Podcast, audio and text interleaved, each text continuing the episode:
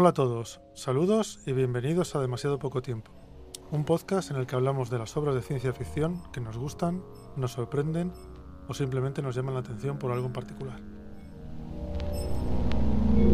Curioso el programa que traemos hoy, pero además que es curioso, curioso, porque además os tengo que confesar que hasta hace relativamente poco, relativamente poco es desde que me he puesto a preparar el podcast, eh, no había leído absolutamente nada de los dos escritores que hemos traído, que traemos hoy. Eh, todo surgió más o menos porque uno de vosotros, eh, creo que era Noé Florian, nos dejó un comentario que, en uno de los podcasts, no sé si me parece que era el del huevo, la estrella y los 9.000 millones de nombres de Dios, eh, habíamos mencionado a Cixin Liu y dijo que le gustaría que trajésemos un relato. Y Ricardo se puso a mirar y resulta que sí, que tenía una antología de relatos que se llama La Tierra Errante, con lo cual pues teníamos bastante papeletas de traer un, un relato suyo al, al, programa. Y yo, no sé por qué, hice una asociación rápida en mi cabeza y me vino inmediatamente el nombre de Stanislav Lem. No sé si será por azar o porque tengo Solaris y el problema de los tres cuerpos, el montón de libros para leer y siempre llega algún libro listo y se pone delante de ellos. Sí, y no me los termino de leer nunca. Suele Así que sí, ¿eh? así que decidí buscar un relato de Lem, traerlo también al programa, ver un poco cómo escribe y cómo, cómo lo desarrolla. Y con esto he decidido que el que me guste más de los dos, escribiendo y eh, haciendo el, la historia, es el que me voy a leer, el siguiente, sin poner nada delante. Así que Ricardo, hoy me vas a ayudar a elegir la lectura para el principio del verano. ¿A ti esto no te ha pasado nunca? Creo que sí, ¿no? Hombre, sí, claro que ha pasado. De, de hecho, a mí me ocurre que cuando llega el verano, yo como tengo un, un lector de libros electrónicos, como, como muchos de, de, nosotros, pues me acabo llevando lectura como para perderme en una isla desierta. Y luego hay muchas veces que ni siquiera... O sea, que, que empiezo cuatro libros y no termino ninguno, pero bueno, al final... Eh. Una conversación de este estilo siempre te ayuda un poco a elegir y yo creo que aquí yo tengo clara mi recomendación, ¿eh? o sea, la tengo clarísima. Yo creo que te tienes que lanzar a la trilogía de los tres cuerpos porque es una obra de ciencia ficción descomunal.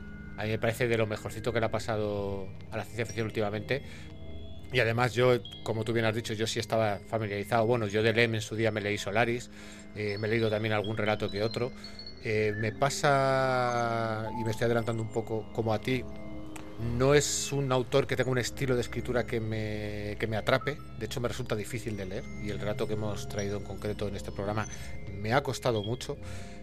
Y sin embargo, por la contra, Cixin Liu, pese a que puedas tener algunos problemas pues de, por el estilo que tienen los autores chinos y, y, el choque cultural que puede haber, porque está, es obvio que cada uno escribe de lo que tiene cerca y ellos escriben de lo que más cerca tienen, que es su sociedad, eh, es un autor que atrapa. Es un autor que enseguida te plantea eh, puntos de partida muy interesantes, a veces muy locos, pero que si los compras, luego él los lleva a las últimas consecuencias de una manera muy coherente. Y además es ciencia ficción dura, es un, es un autor que se trabaja mucho las teorías científicas que te va a plantear ahí y es capaz de extrapolar al futuro qué es lo que va a ocurrir y nos, a mí me parece muy, muy interesante. Y en concreto de los dos relatos que hemos traído, eh, el de, el de Cixin Liu, o Liu Cixin, porque en función de si eres occidental o chino se tiene que decir de una manera o de otra, lo diremos indistintamente porque... Eh, sí, porque yo me acostumbro a decir Cixin Liu. Claro, o sea, pero bueno, da igual. Eh, pero yo creo que el relato de, de Cixin Liu es, es más divertido, por lo menos. Y quizás a nosotros nos toca un poco por, por, nuestra profesión, o por lo menos en mi caso por la profesión que he ejercido en el pasado y en tu caso por la que ejerces eh, actualmente, que siempre tiene que ver con ordenadores y tal, y el relato pues tiene un poquito que ver con eso. Sí, no, o sea, yo lo de los relatos de Cixin Liu, la verdad es que sí que son. tienen premisas muy locas a veces. Me he leído dos o tres y las premisas suelen ser loquísimas. Pero bueno, tampoco vamos a adelantar acontecimientos y vamos a ir poquito. ¿Vale? Y recordad, nunca confiéis en un ordenador que no podáis tirar por la, por la ventana.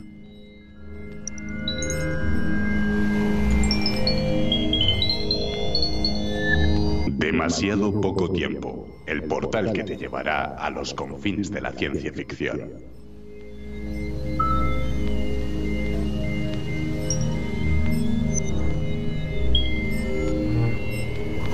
Primer, el primer relato de hoy es que no lo hemos dicho además en la introducción, nos hemos venido muy arriba y hemos pasado de deciroslo, aunque bueno, ya lo habíamos anunciado. Es la invasión de Aldebarán, que es de Stanislav Lem. Y bueno, primero vamos a contaros un poquillo algo de la vida de Stanislav Lem, así un poco resumido, tampoco muy grande, porque este hombre tiene bastante, bastante vida y bastantes hechos en, en la misma. Pero bueno, para que tengamos un, un punto de partida de cuál era su, su origen y, y cuál era su ambiente. Bueno, pues si, te, si te parece, me lanzo y, y os hago una pequeña reseña biográfica de, de Lem. Bueno, obviamente él nació en, en el bloque comunista, en, en la ciudad de Leópolis, que en 1939, que es cuando él nace, formaba parte de Polonia, pero en la actualidad es Ucrania. Y bueno, obviamente, pues a él le pilla eh, todo lo que es la, la, Segunda Guerra Mundial, la invasión de, de Alemania y, toda la, la guerra del frente del este. eh, y toda esa parte, bueno, la vamos a saltar un poco por encima, pero bueno, tiene anécdotas como que trabajó de traficante de armas, que trabajó para resistencia en una fábrica, saboteando, cosas de ese estilo. Pero bueno, en el fondo. eh, lo que nos importa es un poco cuando él empieza a escribir, ¿no? Y él empieza a escribir cuando está haciendo, cuando está realizando sus estudios de medicina, con la especialidad de psicología, y empieza a escribir una revista juvenil. En un momento dado abandona la carrera eh, por discrepancias ideológicas, eh, y sobre todo para evitar tener que servir, hacer el servicio militar como médico. Y se pone a trabajar como ayudante de investigación en una institución científica y en su tiempo libre empieza a escribir relatos breves. Su primera novela eh, es El Hospital de la Transfiguración, que la, la escribe en 1948, pero no se acabará publicando hasta 1955 por problemas con la censura de- del bloque comunista. Realmente su primera obra publicada, aunque no primera escrita, es Los astronautas, que tiene un estilo pues eh, muy clásico, muy utópico, muy de la ciencia ficción del bloque del este. Y, Y, pero de todos modos, además, lo de la, el problema de la censura, yo creo que fue lo que le, le lanzó a utilizar la ciencia ficción como, Hmm. Como una manera de evitar que le censuraran lo que él quería contar. Exacto, de hecho él tiene una ciencia ficción, tú me lo estabas comentando antes fuera de micro, un poco extraña, ¿no? Porque muchas veces eh, sí que es ciencia ficción y es ciencia ficción bastante dura, como por ejemplo el caso de Solaris, que te narra como eh, en una estación espacial que está alrededor de un planeta que se supone que tiene una inteligencia extraterrestre y están estudiándolo todo lo que les ocurre, pero en otros casos te encuentras con que son relatos que, como tú mismo me comentabas, parecen más de fantasía, a los cuales les ha metido cuatro pinceladas de ciencia ficción, pues un poco para, para poder venderlo como ese género, pero que realmente tienden más a la fantasía. Sí, sí, no, es que son de fantasía totalmente. Yo, para lo que estuvimos probando para el programa, que era sobre todo Ciberiada y. y ¿Cuál era el otro? El de. Espérate, ahora se me ha ido cuál era el otro. El que tenía. El de. Espérate, voy a buscar el libro electrónico un momento. Bueno, y si quieres, mientras voy siguiendo haciendo el resumen y ahora cuando te acuerdes, pues seguimos, Sí, seguimos hablando. Pero bueno, como decimos, pues él escribe sobre temas de ciencia ficción, pero lo que le interesa es el contacto entre humanos o civilizaciones y entidades extraterrestres, incluso ecosistemas extraños. O sea, tiene una, eh, tiene una variedad de temáticas, pero todas van un poco hacia el mismo lado. Yo creo que su, sus estudios de psicología le hacen tirar un poco hacia ciertos temas, ¿no? Eh, obviamente con el, con el colapso del comunismo es curioso, eh, porque cuando cae el muro de Berlín abandona un poco la, ciencia ficción y sobre todo empieza a ser un poco consultor para gobiernos y organizaciones e intentando anticipar qué es lo que va a ocurrir en el futuro, ¿no? O sea, hace un poco eh, labor de prospección, ¿no? Eh, supongo que aprovechando pues esa experiencia que tenía escribiendo ciencia ficción, ¿no? Y obviamente también con el desarrollo de Internet en estas consultorías, pues él empieza a plantear ciertos problemas éticos y tecnológicos que yo creo que a día de hoy pues pueden estar bastante, bastante a la orden del día, ¿no? Eh, finalmente, bueno, después de una carrera en la que ya en su última época pues escribe bastante poco a nivel de, de- ficción, eh, pues él fallece en 2006 en Cracovia a los 84 años de edad, la verdad es que tuvo una vida bastante larga y bueno, es uno de los grandes clásicos ¿no? de la ciencia ficción. De hecho, fue miembro honorario de la Asociación de, de Escritores Norteamericanos de Ciencia Ficción y Fantasía en 1973.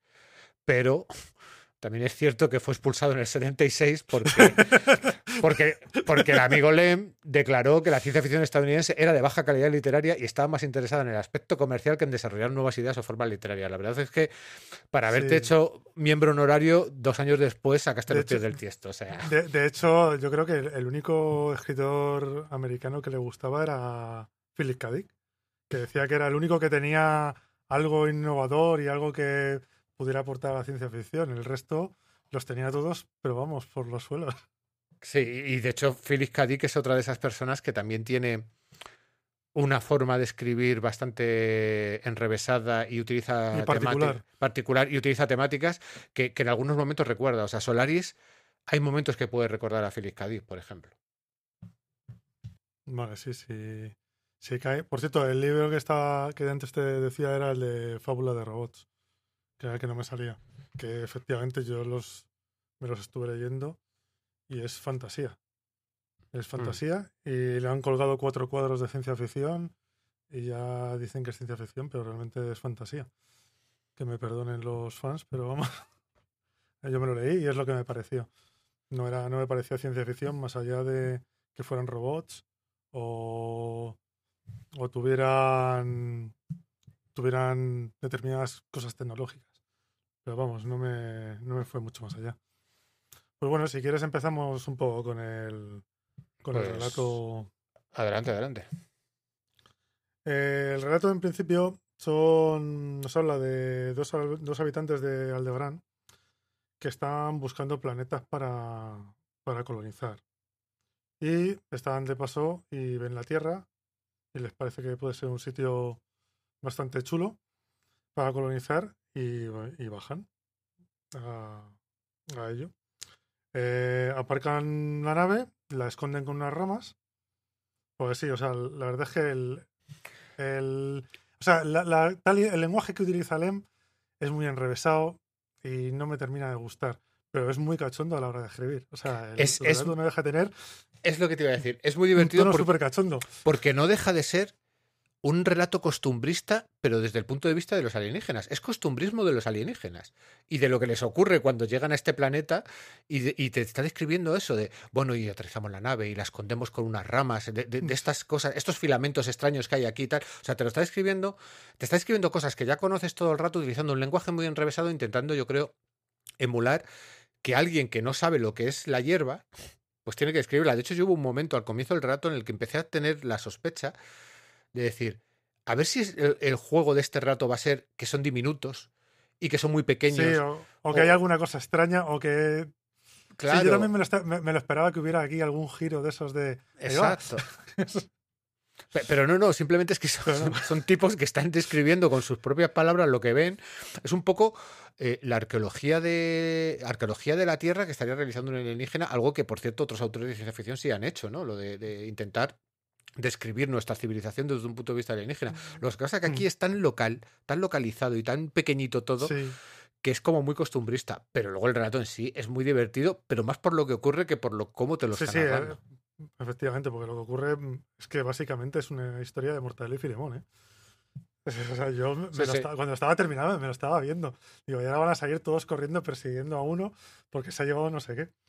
Pero bueno, nada, nos aparcan, guardan la, guardan la nave entre las ramas, nos explica un poco cómo son, que son en plan así como calamares o tipo sepia con, con unos brazos que terminan, o unos, no son brazos, son tentáculos que terminan en una mano de seis dedos y los nombres son súper raros porque los nombres son NGTRX y PWTRK que no sé si tiene, al pronunciarlo en polaco, tiene algún tipo de gracia, algún tipo de... Pero vamos, es el...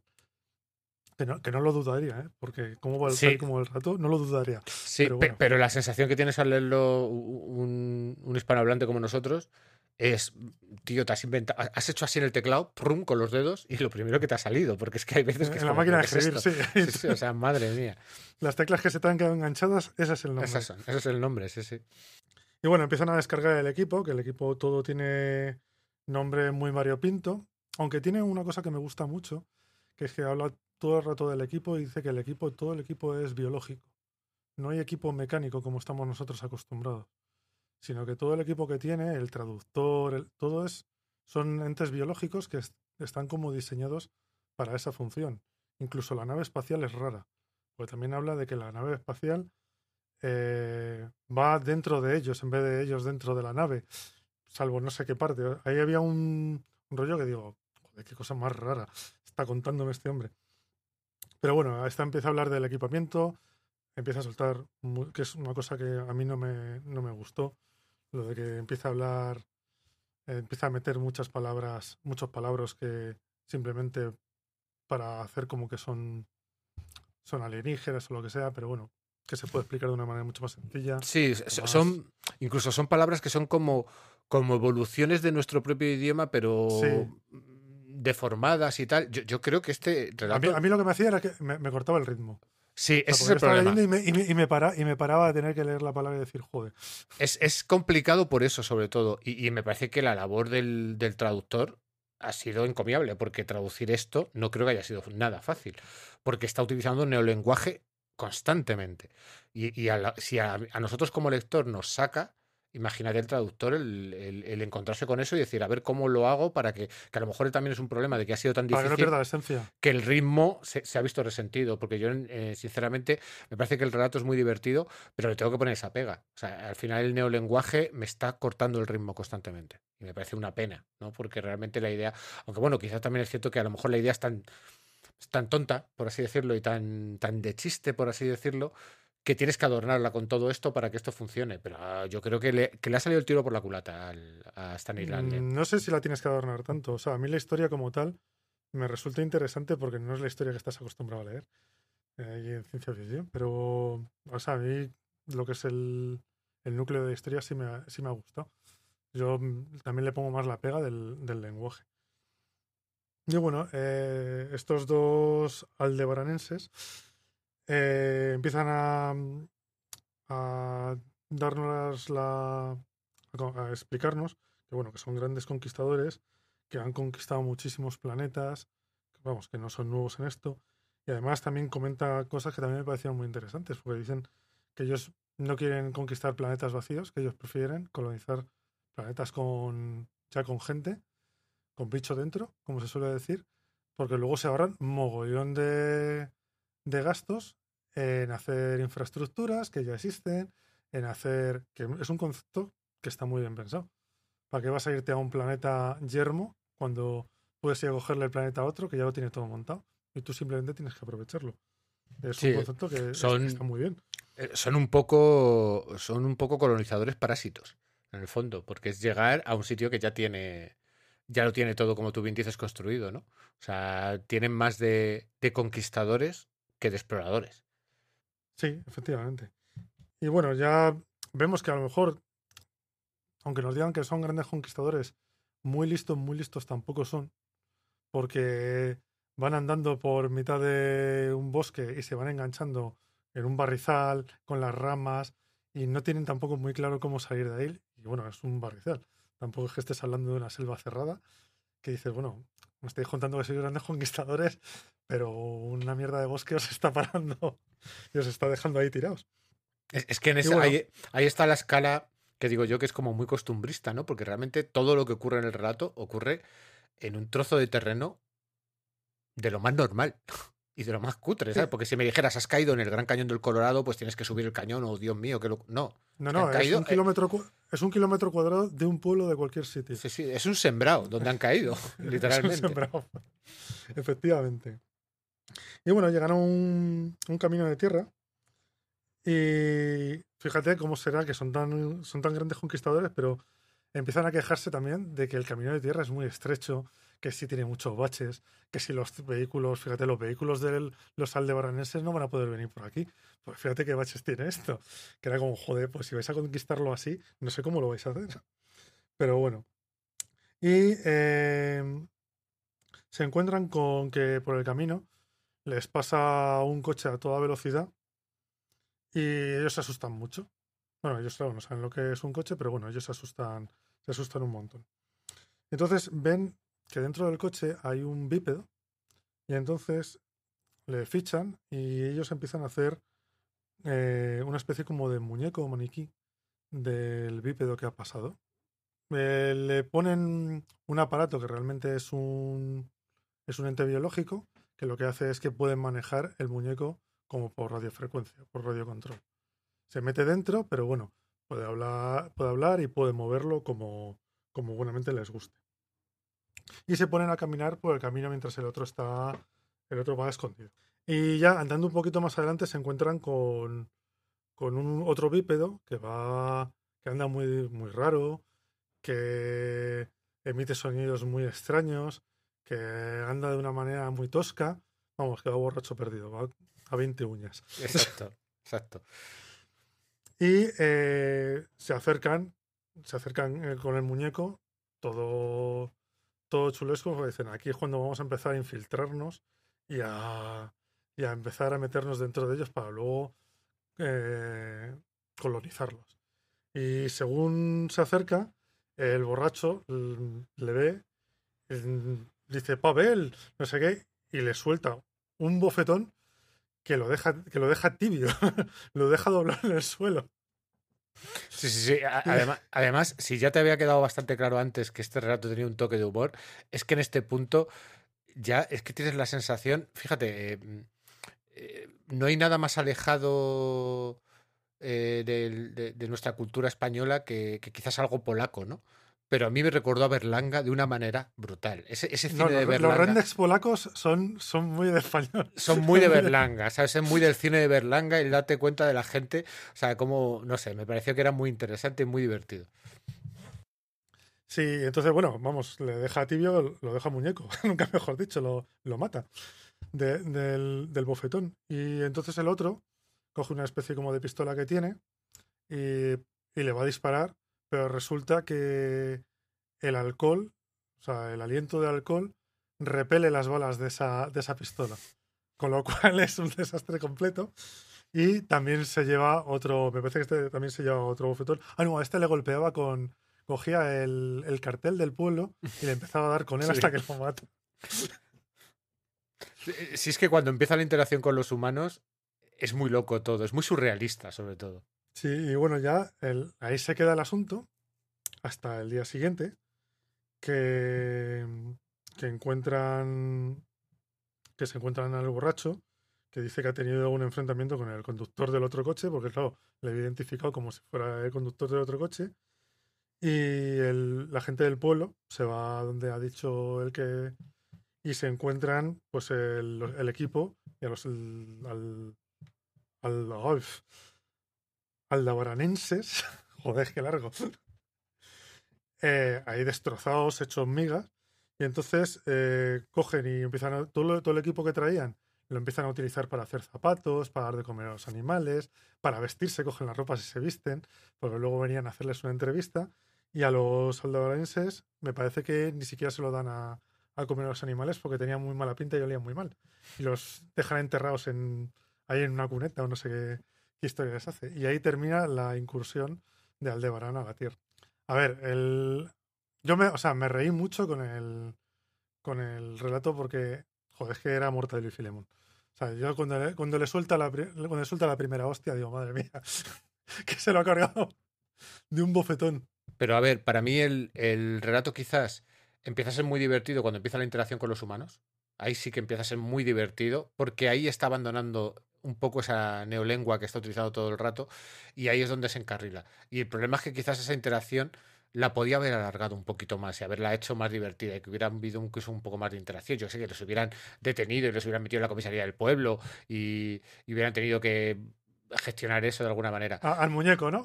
el muñeco, lo que fuera, ¿sabes? algo así. El problema es que hemos tenido toda una primera parte muy costumbrista en la que, sobre todo en el arranque, en el arranque abusa muchísimo de ese lenguaje, de ese neolenguaje. Y a mí se me hizo muy pesado.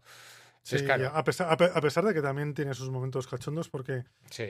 te los está describiendo como, como eso, como son grandes conquistadores y ves que son unos, unos palurdos que no saben hacerlo con un canuto, básicamente. O sea, Sí, sí, está claro. aquí porque tienen las máquinas o porque tienen la tecnología, pero no por nada más. Está claro que en el escalafón de esta hipotética sociedad de Aldebarán estos no están muy arriba. Y si están muy arriba, a lo mejor les han encargado de, mira, tú vete a vigilar ese terruño de ahí que no le importa a nadie, porque muy listos, muy listos no son. Entonces, a ver, el relato es divertido, pero a mí me deja con un sabor agridulce por eso, porque al final se me ha hecho muy difícil de leer, cuando la idea no es mala. Eh, pero es algo que, bueno, como yo ya he dicho, yo sí que he leído alguna cosa más de él, me he leído Solaris, sobre todo en Solaris, eh, el lenguaje también es, quizás no es tan enrevesado, es muy hard, pero Lemes no es fácil de leer. A mí, por lo menos, lo que yo he leído nunca me ha parecido fácil de leer. Y creo que quizás en este relato es el mayor problema que, le puedes, que puedes tener con él, ¿no? Que en un momento dado el, entrar en el relato te cuesta mucho. Por lo menos es mi caso. A mí me ha costado mucho entrar. Sí, a mí, a mí, hombre, yo me había leído, me había leído ya, me había, porque este es del, del último libro de relatos que me leí y me había leído ya dos libros más y ya sabía un poco cómo iba porque el resto son también muy parecidos. Entonces, ya venía entrenado, por así decirlo. Pero, y a lo mejor por eso me resultó mucho más ameno, porque ya venía, ya me lo iba leyendo seguido, ya sabía un poco de qué iba todo el, de qué iba todo el rollo, cómo iba la forma de, escribir. Pero la verdad que sí, que a mí me echó bastante para atrás. O sea, ya me, me tocó un poco las narices lo de de que los primeros relatos que me leí fueran de fantasía, que no me lo esperaba, yo me esperaba más ciencia ficción o alguna cosa más. Y el lenguaje también me, me mató un poquillo. Aunque la idea, yo te digo que la idea me encantó. O sea, que por eso lo, lo cogí, porque es que la idea eh, me parece buenísima. No había leído nunca que vinieran a, a coger a, a conquistar la Tierra y se, los, se van de dos bofetones, se, se los cargaran. Se acaba, la invasión se acaba rápido, ¿sabes? Se acaba rápido. Es, es, es lo que también se comenta muchas veces, ¿no? De, de, una invasión, ¿no? De que parece ser que los alienígenas siempre van a las grandes ciudades, ¿no? Nunca van en medio de un páramo y cosas de ese estilo. También es cierto que, bueno, será lo más fácil de detectar. Y sin embargo, en contraposición, las personas que dicen haber visto ovnis y los avistamientos siempre ocurren en medio del campo, nunca ocurren en las ciudades. Es, es un poco la, la contradicción de, de, lo que, los que dicen que han visto alienígenas, que, que oye, no hay nadie que creo que quiera más que yo que, haya vida extraterrestre. A mí me gustaría que hubiera un primer contacto. Me, flipan los primeros contactos, me parece una de las cosas más interesantes. Pero sinceramente, las posibilidades de que eh, una civilización coincida en nuestro tiempo y en nuestro espacio son complicadas. Yo tengo que reconocer que. Son muy jodidas. Son muy jodidas. O sea, si tú coges y analizas lo que puede ocurrir de una manera científica, dices, es muy difícil. Por eso yo, toda esta gente mm, que, cree en los avistamientos y tal, pues oye, tienen mi respeto, pero yo sinceramente soy muy escéptico de, en todo eso, ¿sabes? Y, creo que, eh, sobre todo en una época como la que vivimos ahora, en la que todo el mundo tiene una cámara de vídeo en el teléfono, creo que alguna de esos avistamientos debería tener una calidad de imagen un poco decente, por Dios. Pero bueno, y yo creo que con el relato de Lem ya... Sí, sí, tampoco tiene ya mucho podemos, Ya podemos terminar con él, porque efectivamente tampoco tiene mucho más. Hmm. Así que nada, hacemos una pausita y seguimos.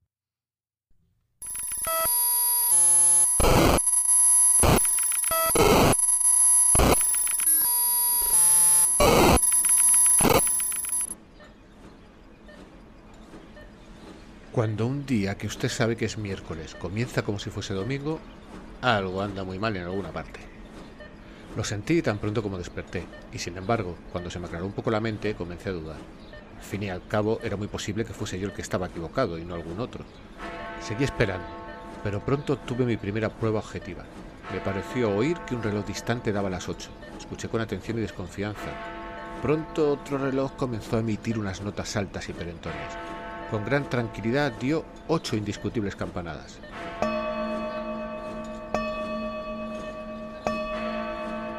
Entonces supe que pasaba algo raro. Solo por accidente no asistí al fin del mundo. Bueno, el mundo que había conocido durante 30 años. A casi todos los sobrevivientes le pasó lo mismo.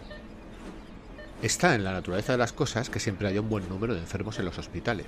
La ley de los promedios había decidido la semana anterior que yo fuese una de esas personas.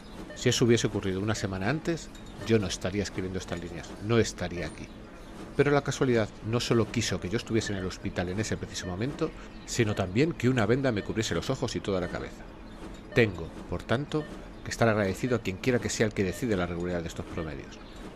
Pero aquella mañana yo solo sentía cierto mal humor. preguntándome qué diablos había ocurrido, que ya había pasado allí bastante tiempo como para saber que después de la jefa de enfermeras, lo más sagrado en un hospital es el reloj. Sin el reloj, el hospital no marchaba, simplemente. No pasaba un solo segundo sin que alguien lo consultase con respecto a los nacimientos, las muertes, las dosis, las comidas, las luces, las conversaciones, el trabajo, el sueño, el descanso, las visitas, la ropa, el lavabo. Y hasta ahora el reloj había decretado invariablemente que alguien tenía que empezar a lavarme y asearme tres minutos antes de las 7 de la mañana. Esta era una de las razones por las que yo apreciaba mucho tener un cuarto privado. En una sala común todo hubiera comenzado innecesariamente una hora antes, pero aquí, y en este momento unos irregulares relojes continuaban dando las 8 desde diversos sitios. Y nadie había aparecido aún, había aparecido aún, había aparecido aún, había aparecido aún.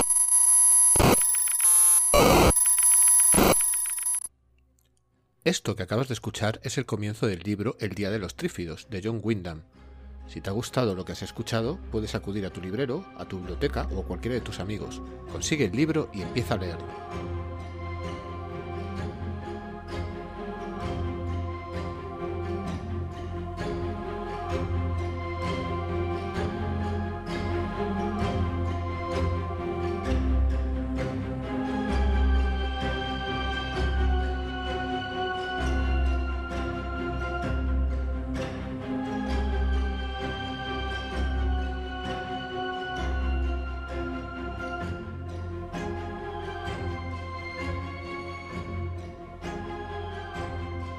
Después de esta pausa, eh, vamos con el segundo relato, que tampoco lo hemos dicho, que es Maldición 5.0, que es de Fishing Liu.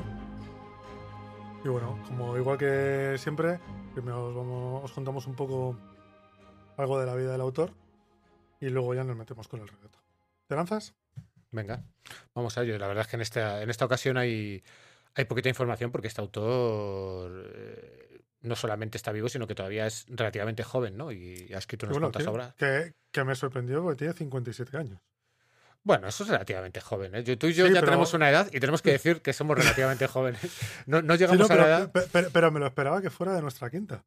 Sí, bueno. O sea, me- o, me, o me imaginaba, no sé por qué paranoia mía, me imaginaba que fuera de nuestra quinta y Hombre, lleva, de- lleva ya una lleva ya una carrera bastante larga. Lo que pasa es que realmente su éxito aquí en, el, en la órbita occidental, por llamarlo de alguna manera, ha llegado hace relativamente poco. De hecho, a ver, el pelotazo de este autor, que, que de hecho con el problema de los tres cuerpos se llevó el premio Hugo, es, empezó porque realmente en los típicos libros que se recomiendan para leer en verano, pues hicieron la típica entrevista en alguna de estas revistas, no sé si era New York Times o la revista mm, Newsweek o alguna de estas, y le preguntaron una serie de, de personalidades del ámbito político y empresarial, y resulta que, que Obama dijo que se había leído este libro y que, que se estaba leyendo este libro y que le estaba gustando mucho. Y, no, y quiero recordar que también eh, Bill Gates lo había comentado, ¿no? Y entonces de repente todo empiezan a, empieza a vender como, como no había vendido nunca y de repente se le empieza a conocer en, en, en el órbita occi- en la órbita occidental. Pero realmente es un autor que ya llevaba publicando bastantes relatos y alguna que otra novela en- allí en su China natal, ¿no? Porque bueno, él... él Sí, yo, creo- yo creo por lo que por lo que vi en la, en la biografía, desde el 99 me parece que estaba. Claro, es que está- estamos hablando que eso ya son 20 más de 20, Son 20 años. ¿Sabes? Que no es poco. Pero bueno, por, por hacer la pequeña reseña biográfica, eh, como tú bien has dicho, nace en el 63 en, en Yangguan, en la provincia de Shanxi. Sus padres eran humildes, trabajaban en una mina y debido a, a la violencia que vivieron cuando eran jóvenes en la con la revolución cultural china y toda la, y toda la represión que hubo, pues le enviaron a vivir a casa de sus abuelos en, en Henan. Eh, Cixin Liu se graduó en la Universidad para la Conservación del Agua y la Energía Eléctrica del Norte de China en 1988. Que, que mira qué pedazo de especialización tienen en China con las la universidades. universidad. A mí me, me dejó, me dejó un poco loco, ¿no? Y, de hecho, antes de, empezar a trabajar como escritor y a ganar fama como, con, su- con sus letras, él trabajaba como ingeniero en una central eléctrica de, de Yangguan, en la provincia de Shanxi. Eh, como hemos dicho, él ha ganado en nueve ocasiones el premio Galaxy, ha ganado una vez el premio Nebula. A lo mejor me he equivocado y antes he dicho el Hugo y era el Nebula, ¿eh? porque creo que es, que es así. Y bueno, obviamente, como ya hemos comentado, la obra que le puso en el mapa es la trilogía de los tres cuerpos, pero también hemos comentado que en el libro de relatos del que hemos extraído este, Maldición 5.0, ese libro se llama La Tierra Errante y otros relatos. La Tierra Errante, más que un relato, es una novela corta. Y, y bueno, puede que a alguno de los de nuestros oyentes le suene porque hay una adaptación que se Hay realizó. una, hay una película muy loca. Exacto, una adaptación al cine que se hizo hace poco, que se, que se estrenó en, en, un- en un famoso canal de streaming, que, que realmente, a ver, yo recomiendo, mm, si te gustó la... Es que no sé, no sé cómo decir esto, porque realmente Yo, son, sí, mu- si, muy te gusta el relato, te recomiendo verla con mucho cuidado. Exacto, te recomiendo verla como si estuvieras viendo una película de Fast and the Furious, porque realmente es un poco así, pero en ciencia ficción, ¿vale? Pero realmente es que la premisa de ese relato es el Sol se está muriendo y en su fase de expansión de su masa coronal se va a comer la Tierra. Pues ¿qué decide la humanidad? Le vamos a poner unos cohetes enormes a la Tierra y la vamos a sacar de su órbita para huir de ese destino. O sea, esa es la premisa. Que si tú lo piensas es muy loca y la peli lo que hace es coger esa premisa loca y, y tira para adelante. Hacerla más, hacerla más loca todavía. Acción, acción, acción y, y que todo sea muy loco. El relato no es tan de acción, no es tan loco y de hecho el relato lo que hace es coger esa premisa que es muy increíble y luego se agarra a ella para que todo lo que te cuente sea coherente con esa premisa. Y a mí el relato me encantó. En su día ese me lo leí eh, antes de, ver la película. De hecho, yo me la había leído mucho antes porque cuando yo leí la premisa dije, yo esto tengo que leérmelo, a ver, de- a ver cómo resuelve esto, a ver este tío. Yo ya me había leído, creo recordar que me había leído los dos primeros de los tres cuerpos y este fue uno que metí entre medias. Y, pero vamos, no había leído el resto de relatos y tiene cosas muy interesantes. Unos más interesantes que otros, ¿no? Y de hecho el que, el que hemos elegido para traer, el de Maldición 5.0, lo he traído, como hemos dicho, por, primero porque tiene bastante humor. Segundo, Sí, porque... va del, del palo del humor. Exacto, va muy del palo del humor. Segundo, porque el propio Cixin Liu, junto con un amigo escritor suyo, se meten en el relato y se meten haciéndose autoparodia de una manera bastante salvaje. Y luego porque trata de un poco de informática, de, de, de creadores de virus informáticos, de ese tipo de cosas. y la cabra siempre tira al monte. y la cabra tira al monte, exacto. Yo, yo fui informático durante más de 15 años y, y tú has trabajado con ordenadores toda tu vida prácticamente y a mí me, hay cosas que me resultaron muy curiosas, ¿no? Entonces, que, bueno, quizás si no tienes ese bagaje no te resulte tan interesante, pero de verdad que el relato es muy divertido, es muy divertido. Pero bueno, ya te, te doy paso y si quieres pues empezamos a comentarlo.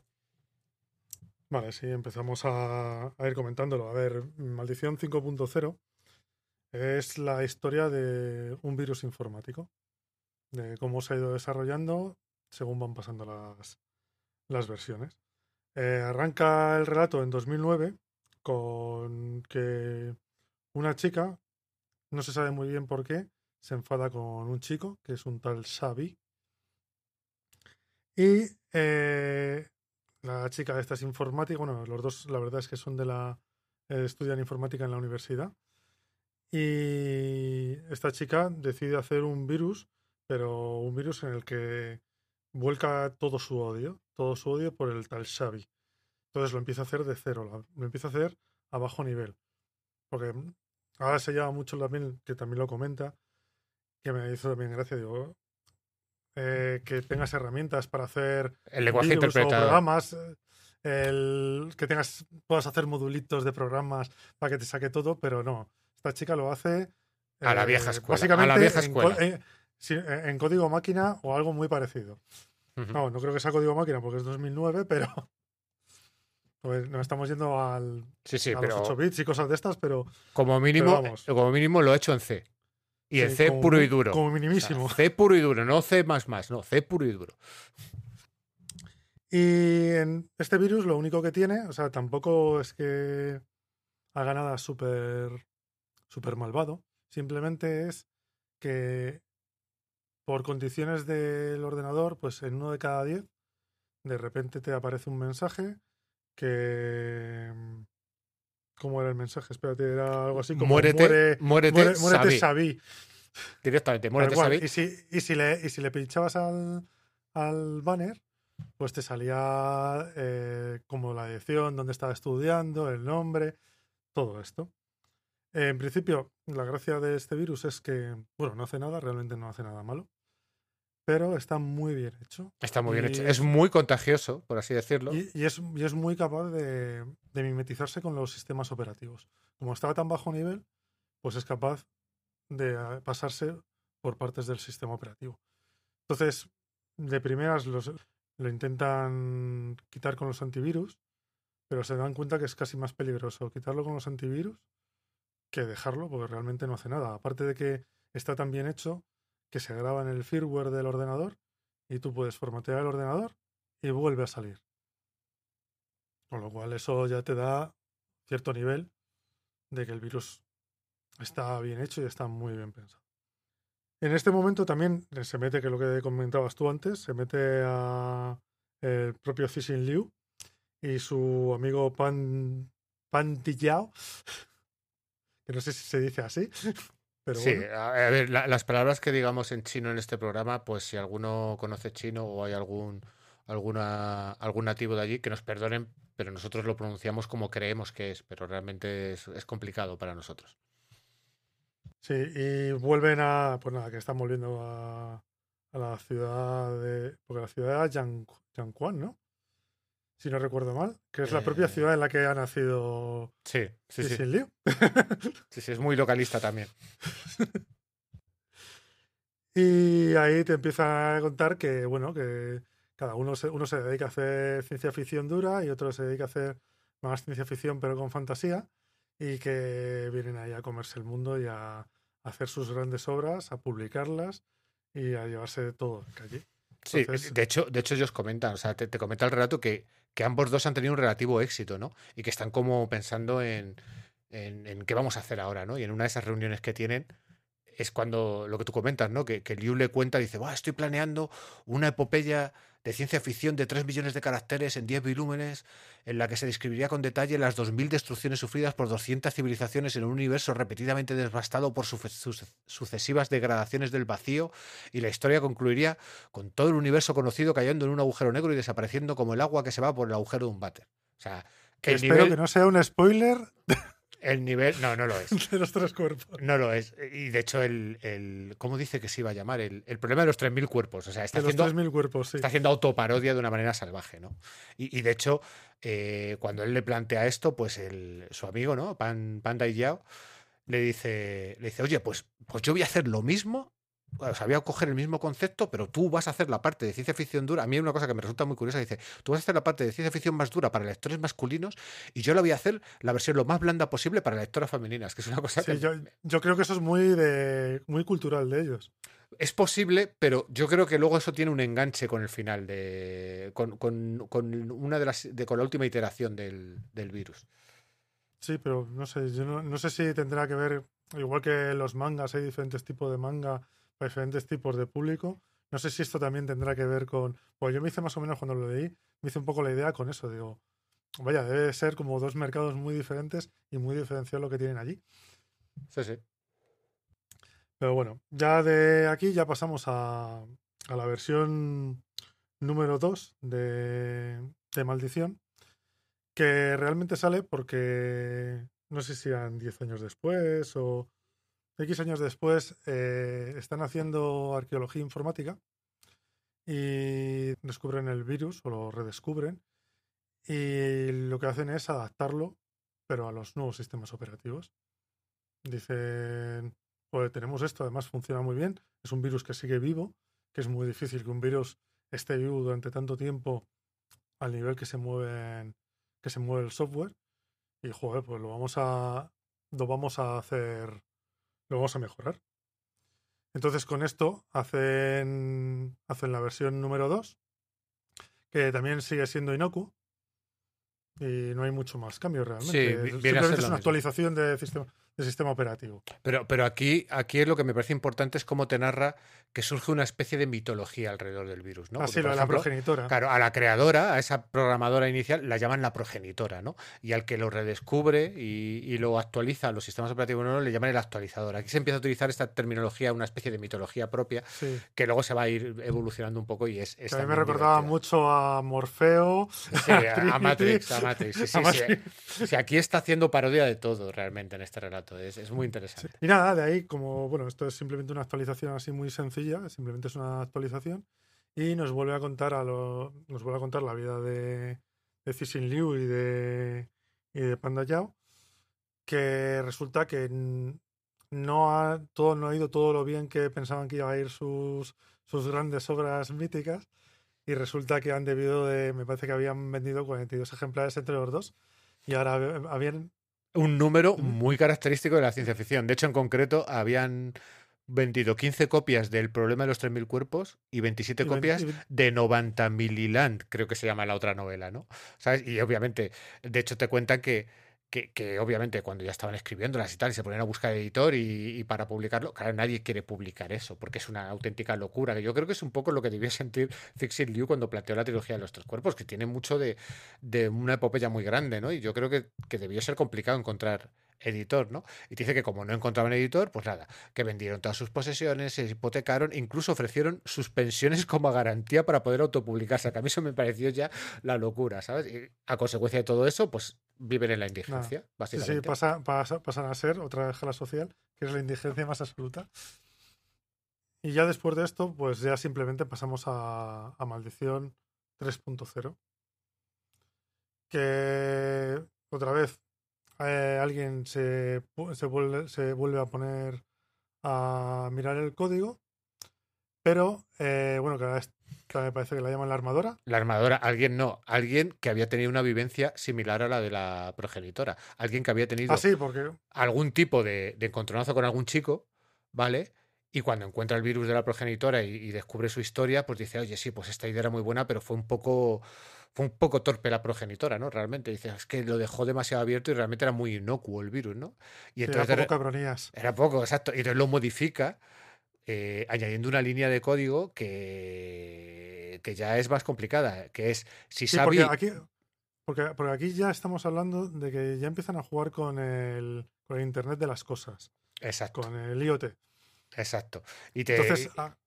Eh, Claro, o sea, al final todo el mundo está interconectado, hay coches autónomos, hay e- etcétera, etcétera, ¿no? Y entonces la línea de código que, que ella añade es, si Xavi viaja en taxi, que tenga un accidente y se muera. así. Entonces, claro, aquí ya estamos hablando de cosas más serias, ¿no? Obviamente, en ningún momento en el relato se nos dice, eh, en este punto del relato se nos dice qué, qué pasa con Xavi, que en teoría eh, es alguien y, y se sabían Sí, sus datos. Es alguien, pero que bueno, que se queda ahí hasta también hasta cierto momento. Entonces, bueno, eh, en principio, esto en- hace unos años, o cuando empezó el virus, no tendría ninguna importancia, pero en el mundo de ahora, que todo está interconectado, que es lo que decías tú, y que empieza a haber ya IAs que controlan eh, muchas cosas, para empezar coches, pero maquinaria, ya es una ya es una sentencia dentro del programa que puede llegar a ser muy peligrosa, porque ya estás poniendo al virus a funcionar y en cuanto encuentre a alguien que se llama Xavi y se monte en un taxi, ese taxi va a, provocar él solo un accidente, y además un accidente que sea mortal. Sí, de hecho luego te cuenta que, claro, obviamente el virus tiene sus propias eh, maneras de compensarse. O sea, no puede provocar un accidente que, que haga daño a otra persona, ni tal y cual. Entonces, al final, parece ser que el virus lo que hace cuando, si, si, el, si el tal Xavi se montase en un, en un taxi, el taxi arrancaría, se iría en mitad de un desierto y le dejaría allí en mitad del desierto. Si hace mucho calor, se moriría deshidratado y si hace mucho frío, se moriría congelado. O sea, esa sería la forma de, Y si, de y si se acercaba, y si se acercaba a alguien, se arrancaría y se iría un poquito más lejos. Es- Era es- como muy gracioso. Exacto, exacto. Y, y de hecho, lo curioso es que, claro, en esta sociedad de, en la que, como ya hemos comentado, existe la arqueología informática y tal, entra una nueva variable, ¿no? Y es que hay una corriente de programadores que se consideran artistas y el mundo entiende que esta versión 3.0 pues es como una especie de obra de arte, ¿no? Y de hecho lo presentan en una bienal en- de arte en Shanghái y, y lo peta. Eh, hay Sí. muchos y hay muchos artistas que por, por motu propio deciden eh, perfeccionarlo. Sí, Entonces- no, más que perfeccionando es añadirle todo Variables. lo que se les ocurre, variables que se les ocurre. Es como, bueno, si está en su casa, pues abres el gas. eh, o incendia su casa. O si se está duchando, pues sacas el agua hirviendo y que se muera escaldado. Cosas de ese estilo, ¿no? Eh, también es cierto que se nos dice que, que Maldición 2.0 nunca alcanza su objetivo, nunca mata a nadie. Sí. Y que realmente eh, lo que ocurrió con Xavi es que después de haber sido acosado por los medios de comunicación y tal, porque se publicaron todos sus datos personales, pues lo que hizo fue cambiarse de nombre, de apellido y mudarse de ciudad. ¿Sabes? Dijo, ya está, que no me encuentro. Desapareció. Con lo cual, de momento, pues bueno, eh, el virus, entre comillas, sigue siendo inocuo porque... Bueno, eh, no, te- no es tan inocuo, ¿eh? O sea, ya estás hablando de que puede matar a una persona. Sí, pero las condiciones O para sea, que esa es persona muera... Porque las condiciones son muy complicadas, pero tienes, ya tienes una posibilidad. Sí. Antes no la tenías. O sea, aquí, aquí el carácter del virus ya empieza a cambiar. Aparte de que me parece interesante porque estás traspasando un virus informático que en teoría solamente debería hacerle, o estamos acostumbrados a que se le haga daño a los ordenadores, a los programas. Ya ahora ya estás consiguiendo que con un virus informático traspase el muro a- y entre en la realidad y te pueda hacer daño a una persona. Sí, de hecho, no recuerdo si es en la versión 2.0 o ya es en esta 3.0 donde el virus es acotado a, a, a la ciudad en concreto donde vivía. Eh, Creo que esa es, esa es la, es la versión número 4. Pues pas- bueno, hablemos de. me, me- me- me parece, si no recuerdo mal. Pues pasemos a la cuarta iteración, ¿no? Porque yo creo que en esta tercera iteración no comentan casi nada de los autores, creo recordar. Mm, No, pasa, creo que pasa así como muy, muy por encima.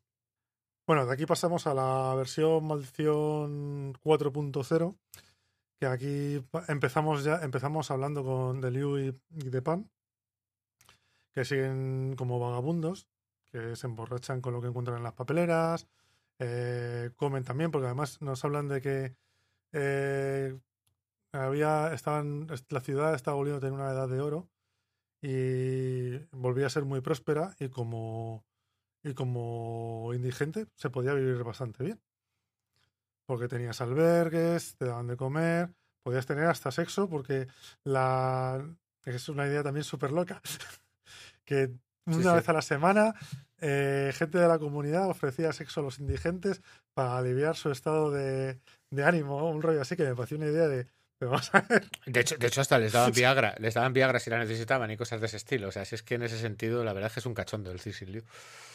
Total, que bueno, están estos dos mm, borrachos y peleándose por por tomarse por tomarse unos fideos o no sé, una comida que no fuera la píldora del buen trabajador, que era lo, como lo más aburrido de comer.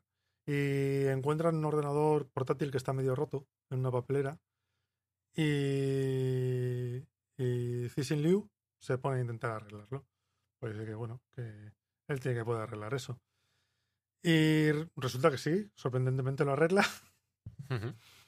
No solamente lo arregla, sino que descubre que tiene conexión a internet, wifi. También, efectivamente.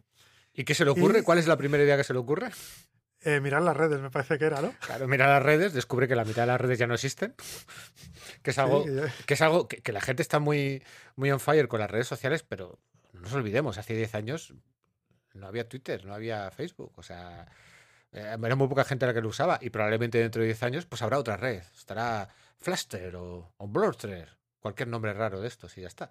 Y esto le, pues, le pasa un poco igual. Y de hecho después de, comprobar que las, sus redes sociales no existen, dice, bueno, pues vo- voy a ver, voy a buscar información sobre nosotros, ¿no? Que, y descubre, pues eso, que, han pasado a la historia en el anonimato porque realmente de su gran epopeya, pues ven- vendieron una mierda. Las cosas como son. Bueno, encu- encuentran dentro del ordenador, encuentran el código descompilado de Maldición 3.0. Que el mm, código descompilado es un código que tú puedes tocar. Y bueno, estando borrachos y cabreados porque no han vendido, porque no hay, no son famosos, pues se dedican a tocar el código del- de maldición. Y no se les ocurre otra feliz idea que los campos que había fijos, eh, dirección, ciudad, eh, universidad, todo esto lo cambian por, por comodines. O sea, por un, Claro. una, una variable, un comando que lo puedes variar. De hecho, el, el- el factor más grave es que cambian eh, a Xavi por un comodín, con lo cual no es Xavi, ya es cualquiera. Cualquiera, sí. Que ahí se pelean por si cogen a todos los hombres o todas las mujeres. Y es cuando al final deciden poner el comodín. no, pues "Ah, todos". mierda, todos. Todos. Ya está. Están borrachos. Todos, sujétame el cubata, que vamos a ponerlo, todos. ¿Vale? Y entonces eh, cambian algunas variables más Y cambian, me parece que era la ciudad, la provincia y el país. Me No, descubren que dentro del código, eso es lo que comentábamos antes, que no lo recordaba bien, descubren que dentro del código también está marcado a fuego la, la ciudad, la provincia y el país. Y en este primer momento no lo cambian. Será más adelante cuando cambie eso. O sea, con lo cual, de momento, eh, cuando ellos eh, en su borrachera compilan el código y ejecutan el, el- el virus, vamos, lo lanzan a la red, pues lo que Ah, sí, ocurre. sol- solamente va a atacar, efectivamente. Claro, solamente en ataca esa ciudad. Exacto. En la provincia de Shanxi, efectivamente. Y, y de hecho, Y- aquí te narra paso por paso qué es lo que hace el virus para empezar a, a hacer su labor, que te dice, no, no, este, el virus no va, no va a saco, sino que él analiza, ¿no? Y dice, bueno, pues al, al- al principio pues lo que hay que hacer es eh, buscar objetivos que... que- No, no, hace, hace un plan súper elaborado. Sí, sí, dice, vamos a designar- No, no, primer- primero se tomó sus días, dice. Exacto. Dice, vamos a tomar, designar objetivos blandos, que son los sensibles, los neuróticos y los impulsivos. Que a esta gente básicamente lo que les hace es cambiar pruebas médicas y cosas de ese estilo para que se chinen y se suiciden o... o, Sí, o o, simplemente, o simplemente vayan a que les den la medicación y el mismo les- virus les cambia la medicación. y les da una sobredosis. Ha, ha narrado anteriormente lo que tú has comentado, la, la píldora del buen ciudadano es, es una píldora que se supone que tú te la tomas y es tu comida del día, ¿vale? Pues él también puede variar esas píldoras para que, para que te traganten, para que te sienten mal, para Sí. que te maten. Sí, porque básicamente esa píldora lo que hace es que tú te la, te la tomas y en el estómago empieza a expandirse, con Claro. lo cual te sacia, de, te sacia el hambre. Y te vale para alimentarte y te quita el hambre de- del día. Entonces, lo que él hace es que le cambia la velocidad de expansión para que según te la estés tragando se te quede, en- se te quede en la garganta y te Exacto. ahogues. Exacto. Y estos son los objetivos blandos, ¿vale? Sí. Que con Bueno, esos no, y, ta- y también otro, otro objetivo blando será mandar mensajes. Sí, claro, mandar, muy mandar mensajes en el que una exnovia tuya te mande un mensaje para que tú te suicides o para que mates a tu exnovia o que de repente O- te que un digan que no, mensaje que no te quieren, que ya- Claro. ya no te quieren, que te deja por otro. exacto que tu mujer no te quiere y te deja por otro o sea es, es un virus mm, o sea, es muy divertido pero es muy cabrón. pero es muy cabrón ¿sabes? y esos son los objetivos blandos que te dice que bueno que con eso logró matar como a 50.000 personas pero que bueno que le pareció poco entonces luego No, empieza que, y que- y que era poco. Él tenía claro que eso era el principio, que eran objetivos Claro. blandos, que era un perfil muy bajo, pero bueno, que ya se. Él tenía claro que. El, el virus tiene claro que es una suma de poquito en poquito. Entonces él coge unos, coge otros y se, va se los va cargando de poco en poco. Claro, de- todo suma para él. De hecho, después utiliza lo que, lo que tú has comentado, el sistema de farmacias. Incluso te llega a comentar que intenta hacer un envenenamiento masivo con el sistema de aguas. Que ya me parece Sí, una burrada. ya- que- Y además muy inteligente el sistema. sí, Porque primero pone unas bacterias y luego pone otras y cuando se te juntan en tu cuerpo es cuando te mueres. Porque exacto, creaban un tóxico. no es tóxico.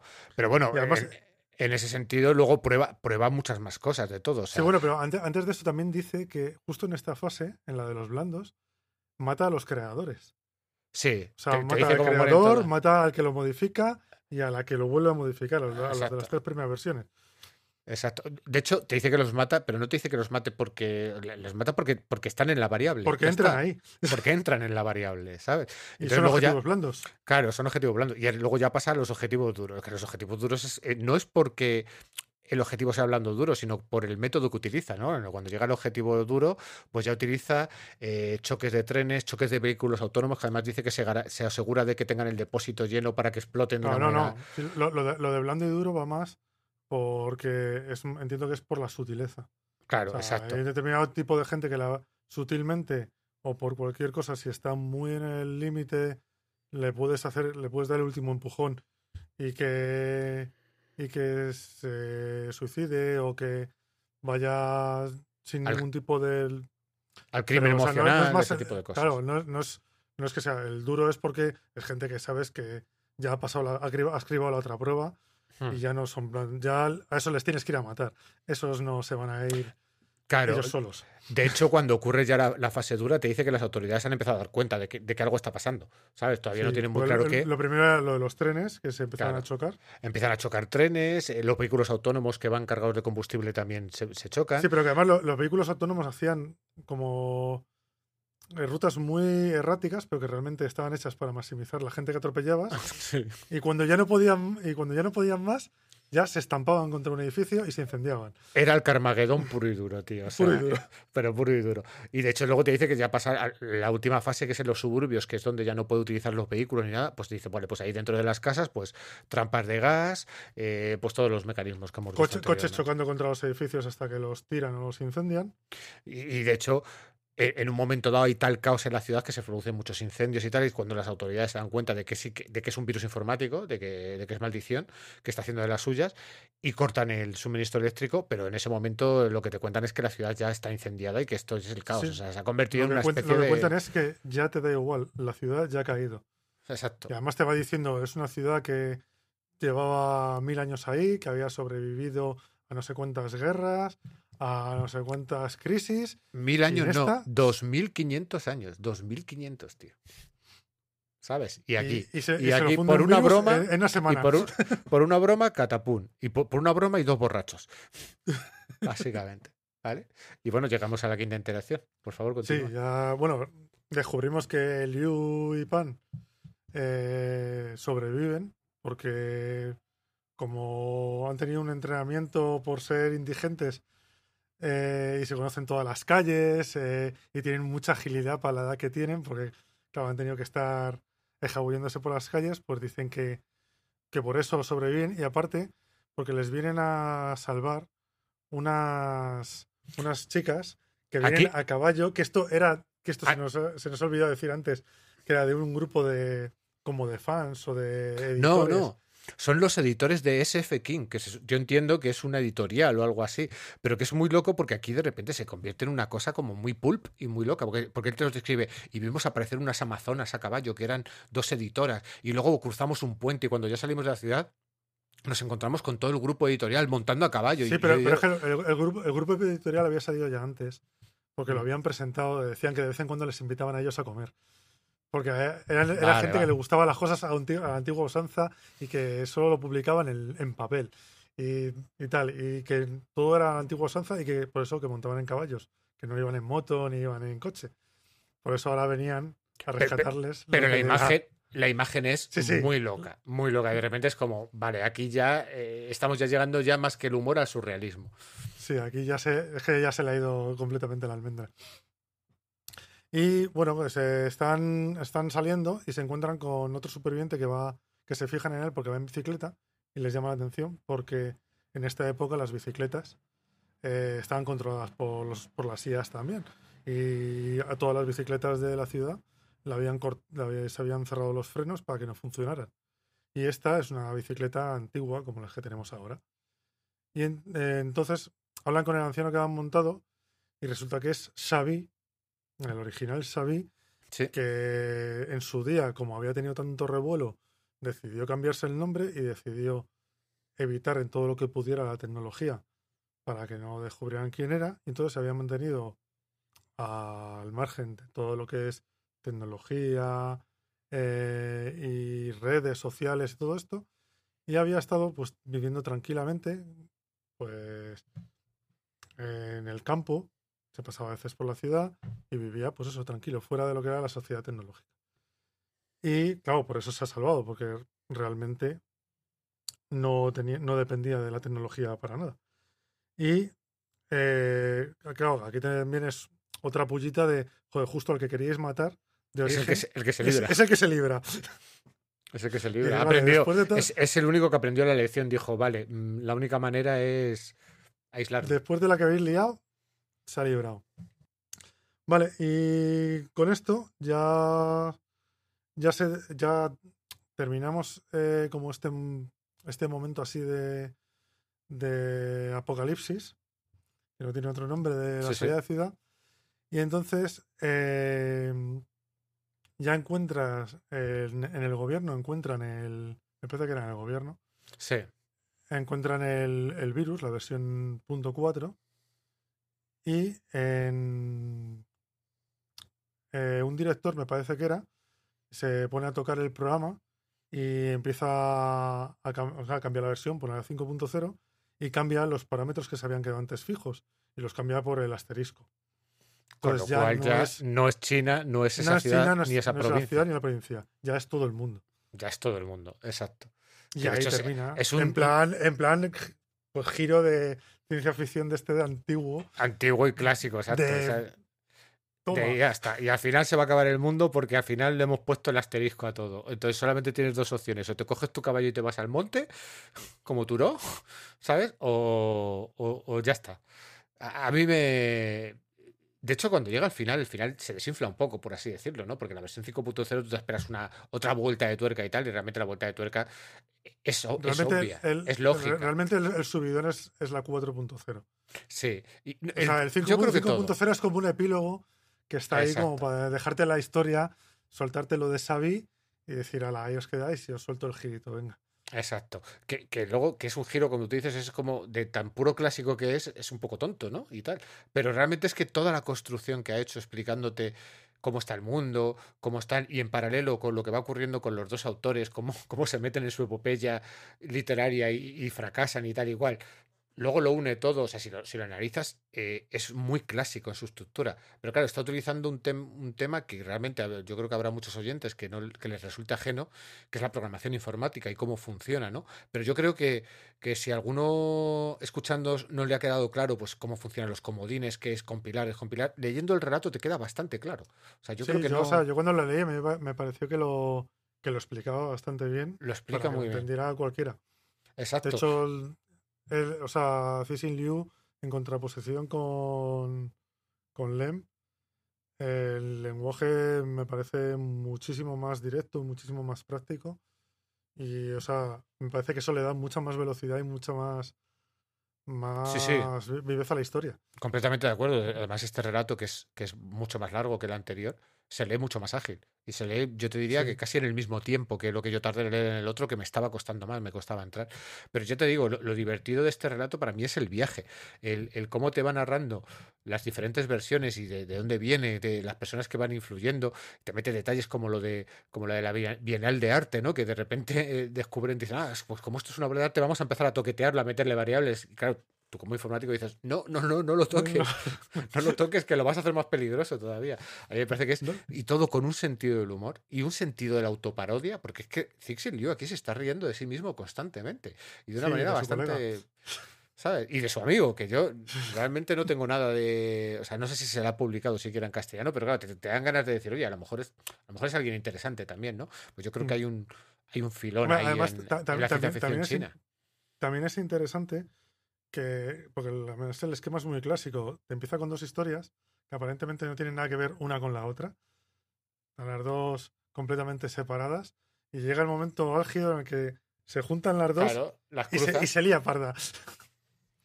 y explota. Lo que, tiene, lo que tenía que explotar, lo que estabas vi- viendo venir, hace ¡pum! Pero de, De- la manera además más estúpida. Claro, de hecho es muy curioso porque eh, hace relativamente poco eh, hemos podido ver la segunda temporada de Love, Death and Robots, que tiene un relato eh, adaptado de John Scalzi en el que un- la domótica también se convierte en asesina, en este Sí. caso de una anciana en su casa. Y a mí yo creo que es que son temas que están aquí en el ambiente, ¿no? Es como si la domótica nos viene a ayudar mucho, pero ojito con la domótica, claro, que si tú le das, al final esto es lo de siempre, las máquinas hacen lo que tú le digas que hagan. Si tú las programas bien, lo van a hacer bien, pero si tú las programas mal, lo van a hacer mal.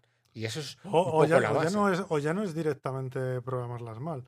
Muchas veces es que no eres capaz de, de de concretar. concebir, de concebir todas las posibilidades que puede llegar a haber y una se te queda en el aire y joder, justo es esa la que no se tenía que quedar en el aire. Exacto. De hecho, hay, hay, hay voces que han. Hay voces que alertan, ¿no? Del peligro de la inteligencia artificial. Yo siempre he dicho, no, el peligro no es la inteligencia artificial, el peligro es el que la programa. El que programa inteligencia artificial tiene que ponerle las suficientes cortapisas para que la inteligencia artificial no se pueda desmadrar, entre comillas, que, que entendamos que a día de hoy la inteligencia artificial no es un ente autónomo que crezca por sí mismo y se autorreplique. Si Vale. no, la singularidad todavía no ha llegado. Todavía no ha llegado, no es nada por el estilo. Pero en ese sentido, pues hombre, teniendo en cuenta que este relato tiene una estructura muy, muy clásica, ¿no? Con unos clichés muy clásicos, pues, pues vayámonos a los clásicos, ¿no? Eh, creo que este problema ya lo resolvió Asimov con sus tres leyes de la Sí, robótica, que funcionan perfectamente. O sea, es eh, realmente lo que tienes que hacer es en lo más Bueno, la- en este caso, la cuarta ley también vendría muy bien. Sí, sí. Pero que al final eh, lo que tienes que hacer es en el, en el más, en el punto más bajo del código, o sea, en el más bajo nivel, lo que tienes que hacer es marcar a fuego una Sí, cosa las, como las, premisas- la- las primeras premisas de las, las que no te premisas, sacar. exacto, de las que no te puedes salir, ¿no? Y ya está. Y si, y si eso está ahí, todo lo que construyes hacia, hacia arriba va a funcionar. Pero si tú empiezas a construir a bajo nivel e intentas poner las premisas al final, pues la cagas. No vas, no vas a lograrlo, ¿vale? Y además aquí se ve como cualquier variable, variable que toques está afectando a todo el sistema, ¿no? Entonces yo creo que es muy interesante, es muy divertido para alguien que, que conoce la informática o que ha trabajado en ella, porque todos hemos nos hemos encontrado los que hemos trabajado con un programa que de repente empieza a hacer cosas que no debía y tú te pones a mirarlo y dices, joder, es que este error que cometí aquí en cascada la que Sí. me ha liado. Y sin irte mucho más allá, poner un asterisco donde no debías. Exacto, exacto. es que suele ser el error más habitual. El error más habitual es definir mal una variable. Y si defines mal una variable, todo se puede derrumbar. Pues esto es Sí, lo que sí. trata esto, ¿no? Al final lo que están haciendo al principio de una manera artística y luego de una manera totalmente etílica, porque están borrachos Sí. los dos autores, es modificar las variables. ¿Sabes? Quizás yo hubiera echado de menos en este relato que me explicase la motivación de ese de ese director que abre el portátil y decide ejecutar el 5.0 y cambiarlo. Sí, pero, no por, pero es que po- por eso, por eso queda muy flojo, porque realmente la quinta, la quinta iteración, la quinta maldición, no tiene un sentido muy propio, salvo que tuvieras a un, a un malo de estos, Sí, un malvado de, de película, o sea, el un típico- psicópata, un... Sí, sí, perturbado. Porque si no, no tiene sentido que alguien, que además se supone que tiene cierto nivel ya de información y de conocimiento, se le ocurra la feliz idea de, de ponerle, o sea, de sol- darle rienda suelta al virus viendo lo que ha hecho en una ciudad. Exacto, exacto. No tiene ningún Yo tipo creo- de lógica. fíjate, O sea, yo- eh, sería, sería más sencillo hacer forma C dos puntos y a correr. Sí, pero yo, yo tengo, yo tengo, me hago mi, pro- mi propia teoría y yo creo que el propio Zixi Liu estuvo buscando las vueltas para que la versión 5.0 tuviera sentido que alguien le pusiera un asterisco y como no lo encontró dijo, pues voy a hacer el típico final clásico de la ciencia ficción en plan epílogo y me Y quedo tan queda. Exacto. Pu- puede ser, pues sí, la verdad es que el, el único, yo el único fallo que le encontré es que el final es como Lo hizo un mago. En este caso lo hizo un programador, un director. Pero es así. O sea, el problema es que al Sí. final es un poco. La versión 5.0 es un Deus Ex Máquina. Para que. Para tener el giro final, literalmente. Sí, para dejarlo ahí, efectivamente. Pero bueno, es muy divertido. Yo muy divertido. Yo es con Sí. este relato me lo pasé pipa. No, y, y mucha gente, hay mucha gente leyendo luego por ahí críticas que no le gusta este relato porque le parece un chiste. Que lo es. Pero es que, es, un chiste muy bien escrito y que tiene un desarrollo muy coherente con todo lo que está ocurriendo. no, no, y que, y que no hay ningún problema porque sea un chiste. O sea, es un chiste en el que te está hablando de ciencia ficción, de qué pasaría si a alguien se le ocurre programar un virus que reprograma IAS o que, re- y que, o que reprograma otros programas, que es que puede pasar. Sí, sí. De hecho, es que los virus lo que hacen es eso, Sí, básicamente. Repro- Reprogramas el otro programa para que haga lo que tú quieras. exacto. sin más. Entonces, te está hablando de una posibilidad que podría pasar yéndote a, a un futuro no muy lejano o no, no muy lejano y que puede llegarte a pasar. Mm. Al final es ciencia ficción, que es lo que puedes contártelo en, en tono de humor o en súper serio y súper sesudo. Te valen las dos. Pero si lo explicas bien, a mí me parece perfecto. Así, a, a mí de todas maneras me ha encantado porque, porque este relato, fíjate, en el, en el resto de relatos de este libro son más serios, se lo toman mucho más en serio todo. En la trilogía de los tres cuerpos, obviamente, todo va en serio, olvídate del humor, no hay humor ahí. Y de repente en- de- descubrir esta vertiente de, de Cixin Liu de humor me ha sorprendido, ¿no? Porque me parece que le da más registro. Que quizás a lo mejor no creo yo que este autor escriba una novela larga en este tono de humor, pero creo que tiene mimbres para poder darnos historias un poco de todo tipo, ¿no? Eh, quizás ya lo único que le faltaría tocar es una historia de ciencia ficción con toques de terror y ya sería como, vale, lo, lo puedes hacer todo, ¿no? Que son cosas que yo creo que hay pocos autores que hayan tocado todos los palos, ¿no? Y hayan sido capaces de, de, salir triunfantes de ellos. No sé, se me ocurre eh, Bradbury. Bradbury ha, tocado todos los palos y ha sido capaz de, de hacerlo muy bien, o, Asimov, Halen en su día también. Pero bueno, a- yo creo que Cixin Liu es un, es un autor a seguir porque de verdad que, que las cosas que te plantea como mínimo son muy divertidas e interesantes. No sé, yo la verdad, y ahora ya terminando con el relato y todo esto, porque ya, el relato ya no, no creo que hablemos más. A mí la verdad que leyéndome el, el relato este en particular me gustó Me, re- me reí bastante y me puse a leerme el resto del, del libro, de, de la recopilación de relatos, y me, me leí dos, que es lo que me ha dado tiempo a, a leerme hasta hoy, que lo estábamos. Y la verdad, los dos que me he leído, el del, el del La Tierra Errante y el de Montañas, me han parecido geniales. Mira que La Tierra Errante empieza, empieza con la premisa loca, loca, loca de que el Sol se muere, vamos, ¿por qué no nos llevamos el planeta a otra galaxia? Que dices, ostras, joder, qué duro, ¿no? No, Así no, de pero- primeras- pero, Que, que- pero te está adelantando una cosa que hace este autor, por lo menos en muchas, en muchos, eh, en algún que otro relato y en la trilogía de otros cuerpos, ¿no? Y es el la epopeya a largo plazo, ¿no? El, el que la- el- eh, este autor no se plantea una historia que transcurra en un día, en dos días, en un mes, sino que siempre se transcurre, incluso aquí en, en Maldición 5.0, lo que ocurre, ocurre años. años, incluso te diría que décadas. No, pero incluso también te digo, o sea, a mí me sorprendió porque en la del planeta errante empiezas con. Empiezas ya con el flasazo, te quedas como, ¿qué me estás contando de verdad? Pero a la que llevas cinco páginas, estás metido ya en el tema, te lo estás creyendo y lo estás viendo todo muy lógico. O sea, Porque lo ¿y que por tiene, qué- para mí la ¿y gran... ¿Por qué no? Mm, Para mí la, la gran la gran eh, el mayor valor que tiene Cixin Liu es que él te plantea una premisa, sea como sea la premisa, pero luego es capaz de llevarla a las últimas consecuencias. Se atañe a ella y la explora y te la cuenta y todo tiene coherencia y al final dices, cuando terminas dices, la premisa puede que fuera muy loca, pero todo lo que me has contado encaja dentro de esa premisa Sí, sí. que es un poco lo mismo que hace la película, pero en vez de coger la premisa de la ciencia, la película lo que hace es coger la premisa de la acción y la locura y lo convierte pues en, o sea, tienes tienes carrera en la Tierra errante, tienes carreras por por, por encima de una superficie helada con una especie de camiones que, Sí, que- Pero bueno, que, que- que esa carrera está en el relato. Pero no es, no es, no te la plantea de la misma manera, te la plantea de una manera completamente diferente. Y luego en el segundo, en el de montañas, eh, hay un primer contacto que me parece también súper interesante. Cómo Sí, sí. describir un primer contacto en un relato.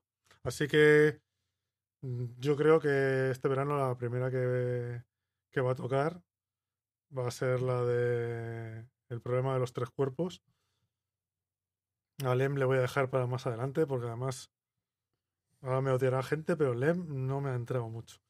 Si tiene ese lenguaje así, no, la verdad es que no me ha traído demasiado. Es un autor difícil, pero, de, escribir. pero Solaris debes darle una oportunidad porque es un gran clásico. Yo creo que hay que leerlo, ¿vale? Lo Sí, que, sí, sí, no, ese le tengo para leer, pero vamos. ya sabiendo a, lo que a te lo mejor se le, a lo mejor se le cuela a alguien delante. Claro, sabiendo a lo que te enfrentas, busca, busca el momento adecuado, ¿vale? Para leerlo. Y bueno, nada más. Yo creo que con esto ya terminamos el programa. También terminamos la temporada. Porque en principio este vamos a tomarnos ahora un mesecito de descanso. Por ahora estamos con vacaciones y rollos de estos. Y a lo mejor no quedamos tanto, no nos vemos tanto. Y nos apetece hacer también más cosas. Exacto. Entonces, seguramente el mes que viene no tengamos, no publiquemos nada, pero bueno, luego ya eh, volveremos. Sí, volveremos después del verano y, y bueno, eh, si nos siguen en redes sociales, en nuestro Twitter de demasiado poco tiempo, pues allí anunciaremos cuando vayamos a volver y anunciaremos también eh, los próximos relatos que, que vayamos a tratar para que a los oyentes, si quieren, pues puedan acercarse a ellos previamente y Sí. acompañarnos un poco en, esta, en estas conversaciones, aunque sea desde el otro lado de, de los Sí, lo, auriculares. avis- lo avisaremos antes, como siempre. Ya veremos a ver, porque a lo mejor también cambiamos algo. Sí, ya y tal. Pero bueno, vamos a dejar que el verano nos, nos refresque un poco y ya está. Así que nada, pasar un feliz verano y hasta nos volvamos a escuchar. Eso mismo, feliz verano y leed mucha ciencia ficción, que siempre es refrescante. Venga, hasta luego. Hasta luego.